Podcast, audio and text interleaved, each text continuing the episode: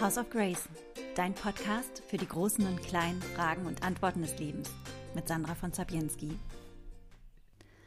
Hallo und herzlich willkommen zu einer neuen Ausgabe von House of Grace, dein Podcast zu Hause für die großen und kleinen Fragen und Antworten des Lebens mit mir, Sandra von Zabienski. Und ich möchte heute mit euch über China reden, über Zweifel an sich selbst, worin diese begründet liegen und wie man dann doch wieder über sich hin selbst hinauswachsen kann.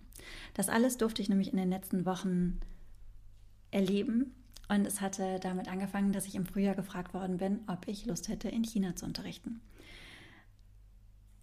Ich weiß noch sehr genau, wie der Anruf kam von Ava, der die Agentur Yama Talent gehört und äh, wo ich auch vertreten bin als Yogalehrerin. Und ich habe mich riesig gefreut, dass sie an mich gedacht hat und habe sofort Ja gesagt. Und ich weiß nicht, ob ihr das kennt, aber es gibt diese Momente im Leben, wo man eine Entscheidung fällen muss und man fällt sie gar nicht, sondern die Entscheidung ist da. Es ist sofort ein ganz klares Ja oder Nein und das sind meistens auch die Momente, wo man sagen kann, ja, daraus sind äh, entscheidende Wendungen in meinem Leben resultiert. Ich bin sehr gespannt, ob ich das in China nochmal sagen kann gefühlt äh, habe ich so viel aus dieser Zeit mitgenommen und auch aus der Vorbereitungszeit, dass ähm, ja, ich vermute, dass das eine, eine sehr wichtige, eine, einer meiner Meilensteine im Leben sein wird. Dieses sofort Ja sagen ähm, und auch das erstmal keine Angst haben, ist etwas, was, glaube ich, eine ganz gute, gute ähm, Eigenschaft bei mir ist ich traue mich erst einmal Dinge zu tun, man muss mich nicht antreiben, ich habe keine Angst, nach vorne zu gehen. Und deshalb habe ich auch relativ viel in meinem Leben immer umgesetzt. Also ich bin ein, was man, was man so schön Doer nennt, also was man ja, im Englischen sagt man es so, ich weiß nicht, ein Tour hört sich auf Deutsch irgendwie seltsam an, aber ich mache einfach und wenn ich auf die Schnauze falle, dann falle ich halt auf die Schnauze, dann mache ich halt was anderes. Aber zunächst einmal traue ich mich und äh, probiere es aus. Genauso war das halt auch mit der China-Entscheidung. Ich habe mich auch darauf gefreut. Ich dachte, das werde ich schon irgendwie schaukeln. Ich habe schon auf Englisch unterrichtet, hatte da jetzt nicht so viele Hemmungen vor. Ich fühle mich sehr wohl im Englischen und äh, habe auch keine Hemmung, Englisch zu sprechen. Und ähm, dachte, das werde ich einfach sehr, sehr gut vorbereiten. Auswendig lernen vielleicht meine Klasse und dann wird das schon. Wann die Zweifel richtig gekommen sind, war, als ich mit meinem chinesischen Host äh, telefoniert hatte. Ich hatte nämlich eine Klasse vorgeschlagen mit Ekaraja Kaputasana, der vollen Königstaube. Für diejenigen, die vielleicht gar kein Yoga machen. Vorne ist ein Bein angewinkelt, das andere hinten ausgestreckt und dann beugt man das hintere Bein und greift mit beiden Händen den hinteren Fuß. Und das hat mich tatsächlich Jahre, Jahre, Jahre gekostet, überhaupt den rechten Fuß greifen zu können. Links habe ich immer noch nicht den Ansatz einer Chance. ähm, und als ich das vorgeschlagen habe als äh, Klasse oder als Peak äh, Position für die, für die Klasse, war die Reaktion, ja, das ist, äh, hast du da irgendwelche neu, neuen Ansichten zu, Sandra? Weil das wäre so unaufregend, das wäre eine Anfängerhaltung für Chinesen. Und da musste ich erst einmal schlucken und habe mich erst einmal unzulänglich gefühlt, weil für mich ist diese Position ja total herausfordernd. Was dann auch noch passiert ist, ist, dass ich mir die anderen Lehrer angeguckt habe, die eine unfassbar tolle Asana-Praxis haben, ähm, unglaublich flexibel sind, unglaublich kraftvoll, vom Handstand einmal mit den Beinen so durch. Ähm, ähm, die, die, die einfach die krassesten Sachen machen. Und ganz ehrlich, das bin ich nicht. Ich kann das nicht. Es ist mein, mein Hanuman Asana, mein Spagat. Da schwebe ich immer noch 10 Zentimeter über dem Boden. Ähm, manchmal, mit viel Glück, kann ich auf der linken Seite ganz runter gehen. Es ist generell so, dass, dass ich, was den Körper anbelangt, das, was ich jetzt heute kann, ist für mich schon unglaublich großartig und immer wieder eine Erfahrung. Und wenn ich mich freue, wenn ich eine sogenannte fortgeschrittene Asana meister, dann ist das eine, eine pure Freude eigentlich auch über den Körper, weil ich das so nicht kenne. Ich war nie so präsent wie heute in meinem Körper. Ich habe jetzt das Gefühl, ich kann mein Bewusstsein bis zu den Fingerspitzen, bis zum kleinen Zehennagel ausdehnen und dort sein. Und das ist etwas, was ich einfach vorher nicht hatte. Und das, was überhaupt möglich ist, wäre mir vor Jahren einfach noch nicht in den Sinn gekommen. Und dazu muss man wissen, noch mit Anfang 30, Ende 20 war es zum Beispiel so schlimm, dass ich äh, mich immer wieder bei der Arbeit zwischendurch hinlegen musste, weil ich solche Rückenschmerzen hatte. In meinem rechten Arm gab es Taubheitserscheinungen. Ähm, das heißt, ich, wenn ich länger am Computer gesessen hatte, ähm, ist mein rechter Arm komplett gefühllos geworden und ganz kalt. Ähm, es war so schlimm, dass ich eine Zeit lang dann oder ein Jahr lang äh, Personal-Stunden Pilates genommen hatte bei meiner heutigen, also jetzt sehr guten Freundin. Wir kennen uns tatsächlich noch aus der Zeit, Juliana Afram wo der Rückenschmerz zumindest ein bisschen besser wurde. Aber generell war, war, äh, war ich einfach nicht in meinem Körper drin.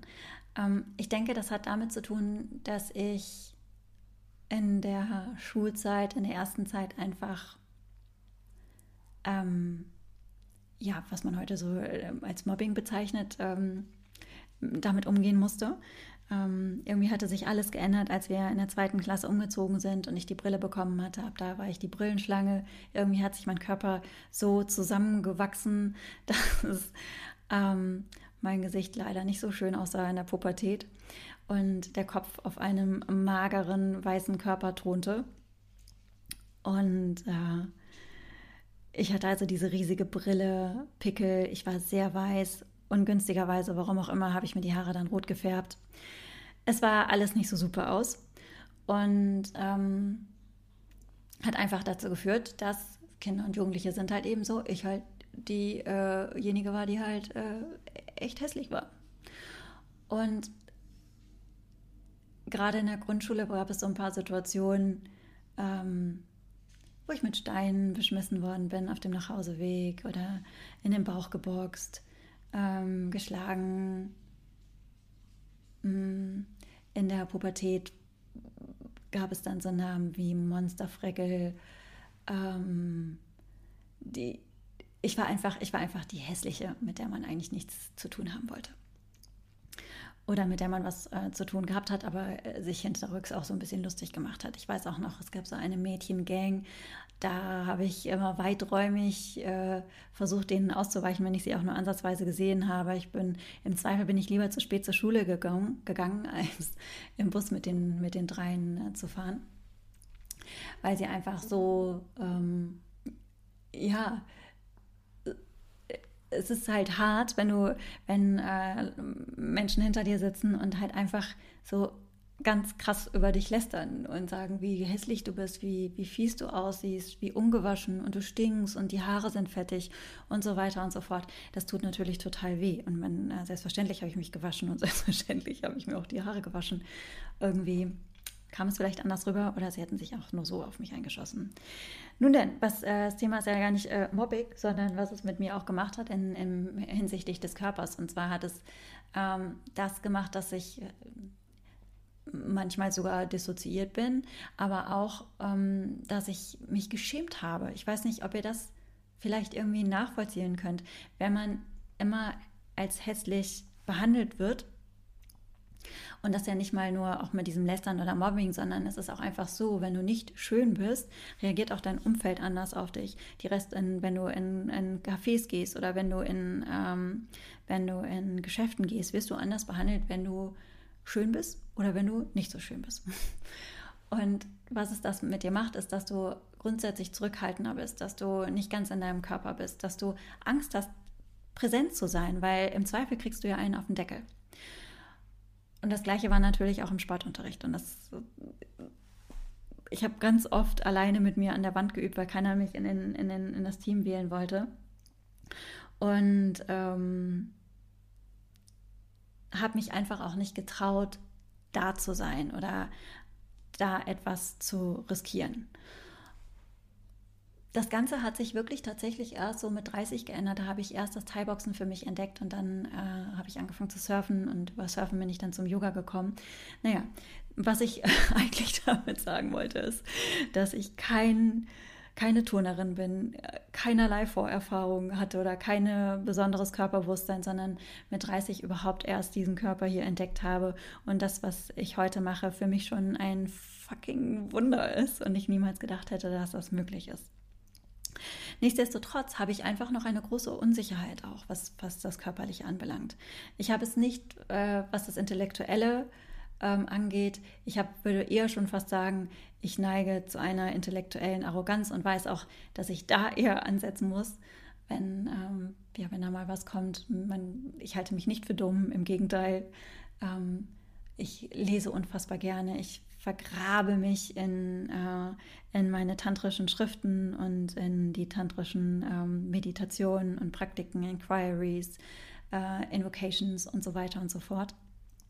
Da fühle ich eine große Sicherheit und das ist auch das, was mir total Spaß macht und was mich, glaube ich, auch auszeichnet oder was heißt auszeichnet, das hört sich wieder so an, als wäre man besonders toll, aber es ist das, was ich in die Welt tragen kann. Wisst ihr, was ich meine? weil es unterrichten so viele Leute Yoga. Was ist das, was dich besonders macht oder was ist das, was du hineingeben kannst? Und das meine ich mit Besonderheit. Nicht Besonderheit im Sinne von, oh, ich bin so besonders und besonders gut, sondern besonders in dem Sinne, was ist deine, dein, dein, dein Ding, was du, wie du es neu beleben kannst. Und ich glaube, meins ist einfach die tantrische Philosophie und teilweise auch die Techniken, jetzt nicht die Originalsachen, aber äh, die Visualisierung davon auch hier in den Unterricht einfließen zu lassen. Nichtsdestotrotz, immer wieder kommt diese Unsicherheit hoch. Bin ich gut genug dafür? Und ähm, schaffe ich das? Werde ich, äh, falle ich da nicht total ab als Lehrerin, wenn die anderen einfach so krasse Sachen machen? Und was kann ich denn dann überhaupt unterrichten? Und das hat mich wirklich nicht schlafen lassen. Das hat zu einem Wochenende mit viel Streit mit meinem einem Freund geführt. Und was mir total geholfen hat, ist, ähm, sind Gespräche mit einer sehr guten Freundin von mir, der Wanda Badwal, die auch einen großartigen Podcast hat. Müsst ihr unbedingt mal reinhören. Ähm, ich glaube, es heißt, er ist wonderful. Und das ist sie auch. Sie ist wonderful, wonderful. Und wir hatten ähm, an diesem einen Abend telefoniert und ich habe wirklich geweint und habe gesagt, ich habe Angst. Ich habe einfach, es ist pure, nackte Angst. Und Wanda meinte zu mir, Sandra, aber das ist es doch auch nicht, was dich ausmacht.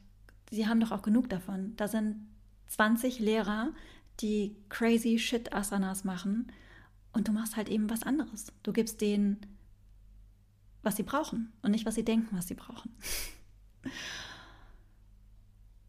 Und das war, irgendwie wusste ich das vorher intellektuell schon, aber es hat mein Herz nicht erreicht. Und kennt ihr das, wenn man Dinge mit dem Herzen begreift, so in der Essenz begreift?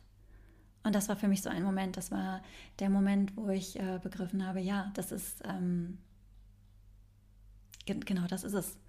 Das, was, was mich was mich auch so brennen lässt, was ich als Verlangen habe, nach außen zu tragen, da darf ich nicht unterscheiden. Da darf ich nicht unterscheiden, ist es Deutschland, ist es Österreich, ist es Schweiz oder ist es eben China. Sondern das ist das, wie sich das Universum durch mich ausdrücken möchte. Und ähm, habe dann zwei Klassen konzipiert, eine mit sehr viel Spaß und äh, dem Kula-Gedanken. Und Kula heißt auf Sanskrit so viel wie Familie oder wenn man es ganz genau übersetzen möchte, sind es heterogene Teile unter einem vereinigenden Prinzip. Und äh, da ging es um Kula Shakti, die Kraft der Kula, der Gemeinschaft. Und äh, da war einfach sehr, sehr viel Freude mit dabei und eine ganz, ganz ruhige Klasse. Beide Klassen wurden auch so abgenommen sozusagen von meinem Host. Und es gab immer wieder Momente in der Vorbereitung. Ich hatte immer noch Angst. Ich war immer noch unsicher. Aber so der Grund, ja, die, die Basis in meinem Sein, da war die Überzeugung, genau das ist es, was du mit rübernehmen möchtest über die Ozeane. Und das ist, glaube ich, für uns alle ein großes Learning für, oder das ein, ein, ein großes Learning, was wir ähm, alle vermutlich in den unterschiedlichsten Lebenssituationen haben, wenn wir uns, wenn wir gechallenged sind, wenn wir uns Herausforderungen äh, gegen übersehen, gegenüberstehen, sich dann zu fragen oder dann einmal hineinzuhorchen und sich zu fragen, was ist die innere Wahrheit, wo quatscht keine Stimme im Kopf, sondern es ist nur ein ganz klares Ja oder Nein. Weil das ist uns unsere Intuition, das ist Patiba, wie es im Sanskrit heißt. Ich hoffe, ich habe es richtig ausgesprochen. Ähm, da, wo nicht, wo nicht äh, argumentiert wird, du musst das so und so machen oder das ist äh, gut für deine Karriere oder ähm, das und das sind die Gründe, weshalb du mit diesem Menschen zusammen sein solltest. Das ist alles der Verstand, der uns versucht zu überzeugen, sondern die ganz tiefen inneren Wahrheiten, die sind immer in einer ganz, die haben manchmal gar keine Worte als Antwort, sondern eine innere Gewissheit eingebettet in Stille und Ruhe, in Sicherheit. Und für mich war diese Situation und dieser Moment ein, äh, ein großes Zurückerinnern an die innere Sicherheit in mir, ähm, die wir alle, die wir alle haben. Der Tag nach China zu reisen ist dann natürlich auch gekommen. Und ich war super vorbereitet. ich hatte seitenlange ähm, Ausdrucke mit für meine Übersetzerin, weil man nicht nur auf Englisch unterrichtet hat, sondern das Ganze parallel auch übersetzt worden ist.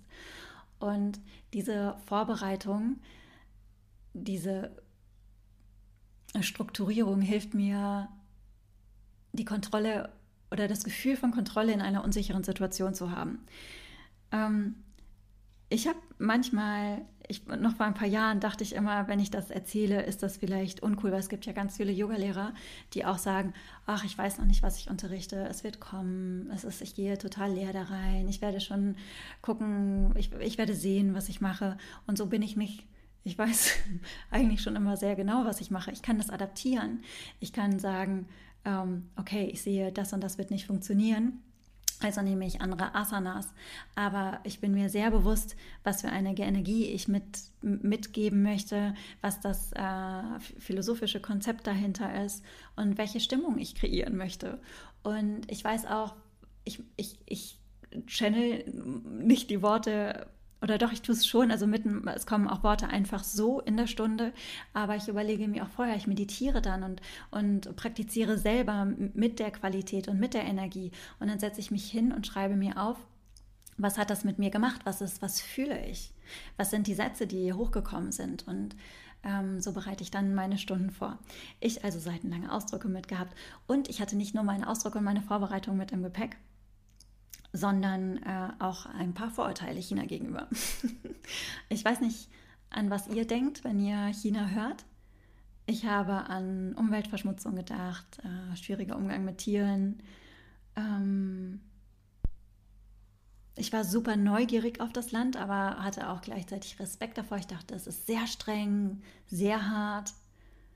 Ähm, genau, das waren so die, die, die äh, grundlegenden Dinge, die ich da im Kopf hatte. Und bin dann in China angekommen und hatte den unglaublich herzlichsten, äh, liebevollsten Empfang, den man sich vorstellen kann. Schon mit einem riesengroßen Pappschild am Flughafen und Blumen. Und ähm, man wurde, es wurde alles von vorne bis hinten organisiert und man wurde unfassbar lieb betreut von Yoga Easy Asia und von so, vom So Yoga Asian Arts Yoga Festival.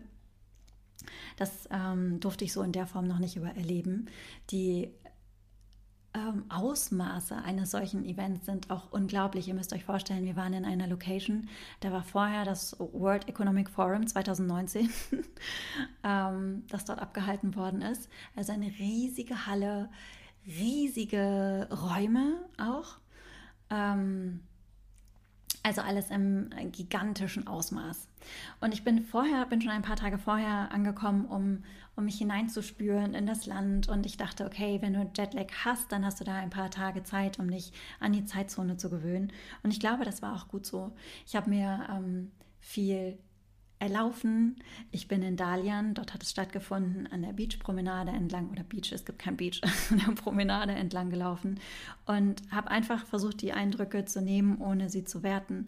Die, ähm, die Strukturierung der Landschaft, gefühlt hat alles einen Sinn und einen Zweck in China und es wächst nichts einfach nur, weil es wachsen darf. Ähm, in der Stadt jedenfalls nicht sondern alles erfüllt eine Funktion und eine Form. Und ähm, war dann im Botanischen Garten, weil ich diesem Hochhausdschungel unbedingt mal entfliehen musste und habe meine Schuhe ausgezogen und habe mich auf die Erde, die ganz lehmig rot ähm, war, gestellt, um zu spüren, wie ist denn, wie ist, wie ist die Energie des Ortes, was, was für ein, ein Vibe kommt darüber. Und ich weiß, das hört sich esoterisch an, aber probiert es mal aus, stellt euch einfach barfuß in verschiedenen Orten hin und ihr werdet merken, dass Plätze eine ganz eigene Shakti, eine ganz eigene Kraft und Energie haben.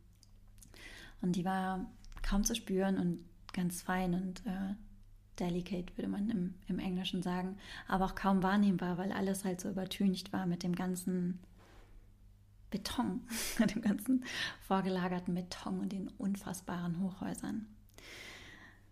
Ähm, ich durfte, ein, ich durfte Ausflüge machen, weil äh, ja, ich hatte halt einfach noch Zeit, bin durch die Gegend gefahren, habe das Chinese, Beach Life kennengelernt, was unglaublich laut ist, unglaublich laut und eine Strandmuschel nach der nächsten aneinander geknallt. Aber es war so interessant zu sehen. Generell habe ich es als, als sehr laut empfunden.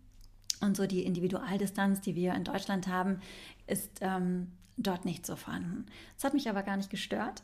Äh, ich fand das auch sehr amüsant, dass ich ständig nach Fotos gefragt worden bin, nach Selfies, ähm, weil man, ja, weil ich bin blond und ich habe große Augen und damit unterscheide ich mich natürlich von den äh, Chinesen. Das fanden die irgendwie spannend. Ähm, es gab dann einen Abend, wo mir die, meine ganzen Vorteile wirklich bewusst geworden sind. Und es war auch der Abend, wo ich mich in Dalian und in China ein bisschen verliebt habe. Und zwar nach diesem Ausflug bin ich abends essen gegangen und bin diese Promenade entlang gelaufen. Und ich wiederhole noch mal ganz kurz, ich hatte gedacht, alles ist streng, wenig fröhlich, ähm, sehr durchorganisiert, sehr kontrolliert alles, also auch staatlich kontrolliert. Ähm, und diese Promenade im Sonnenuntergang war einfach nur Lebenslust und Lebensfreude pur.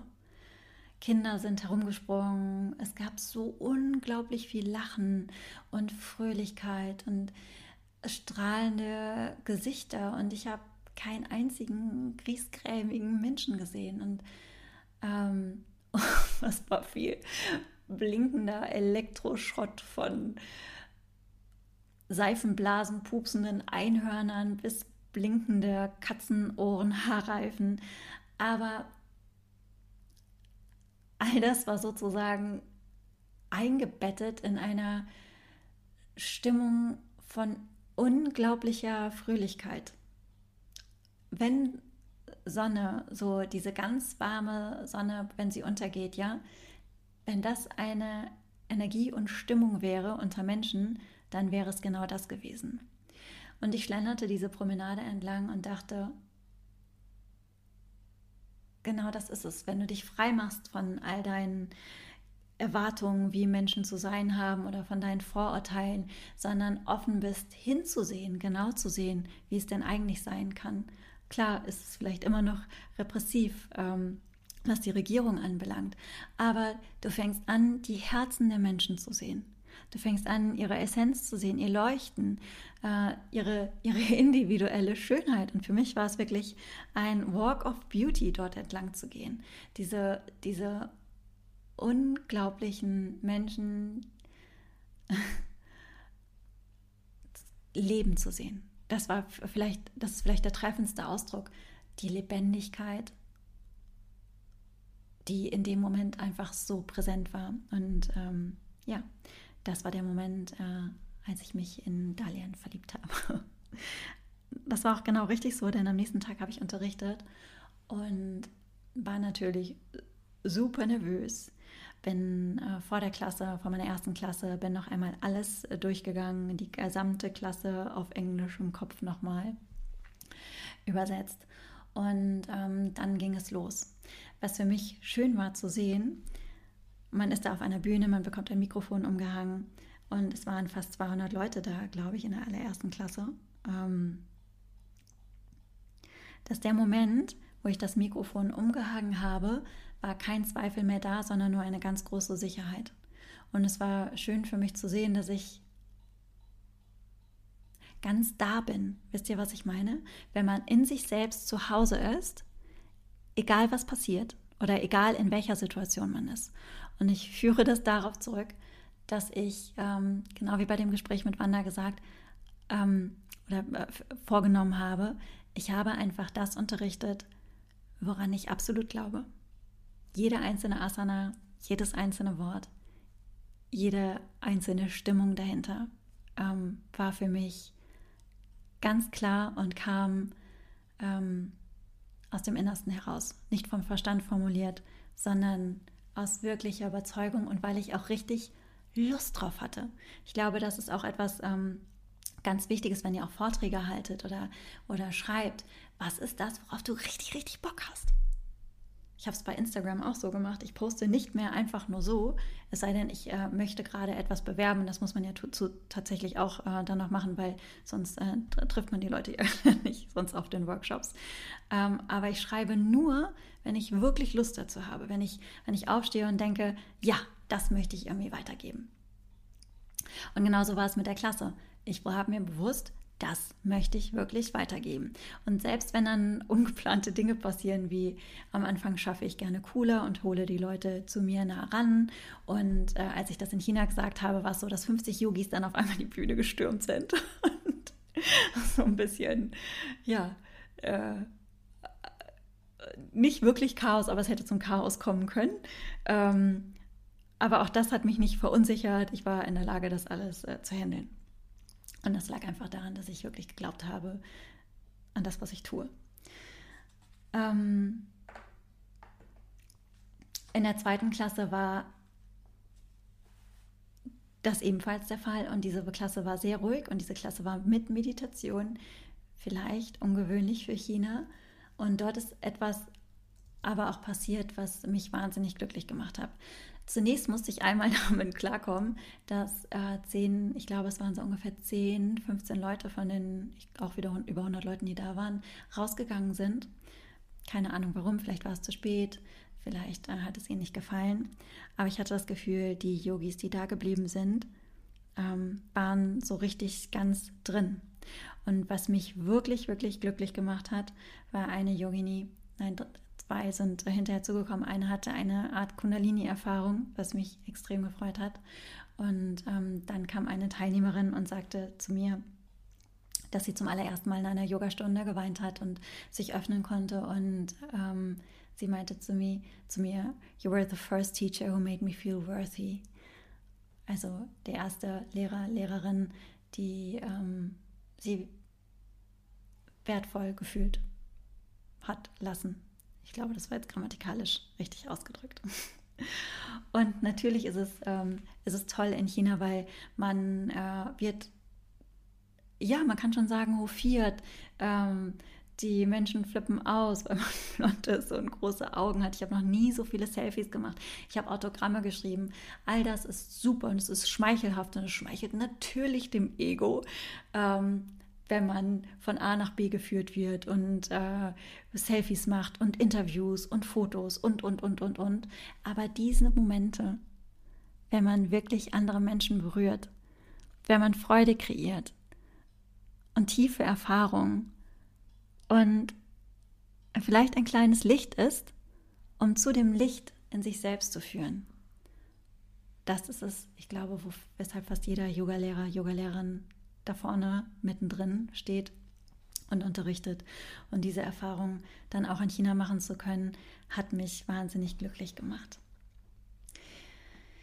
Ich hoffe, ähm, ihr konntet was mitnehmen aus dieser kleinen Geschichte. Ich hoffe, äh, ihr habt für euch vielleicht eine Anregung mitgenommen, um zu schauen, was ist es in eurem Leben, was euch so richtig antreibt, was euch so begeistert.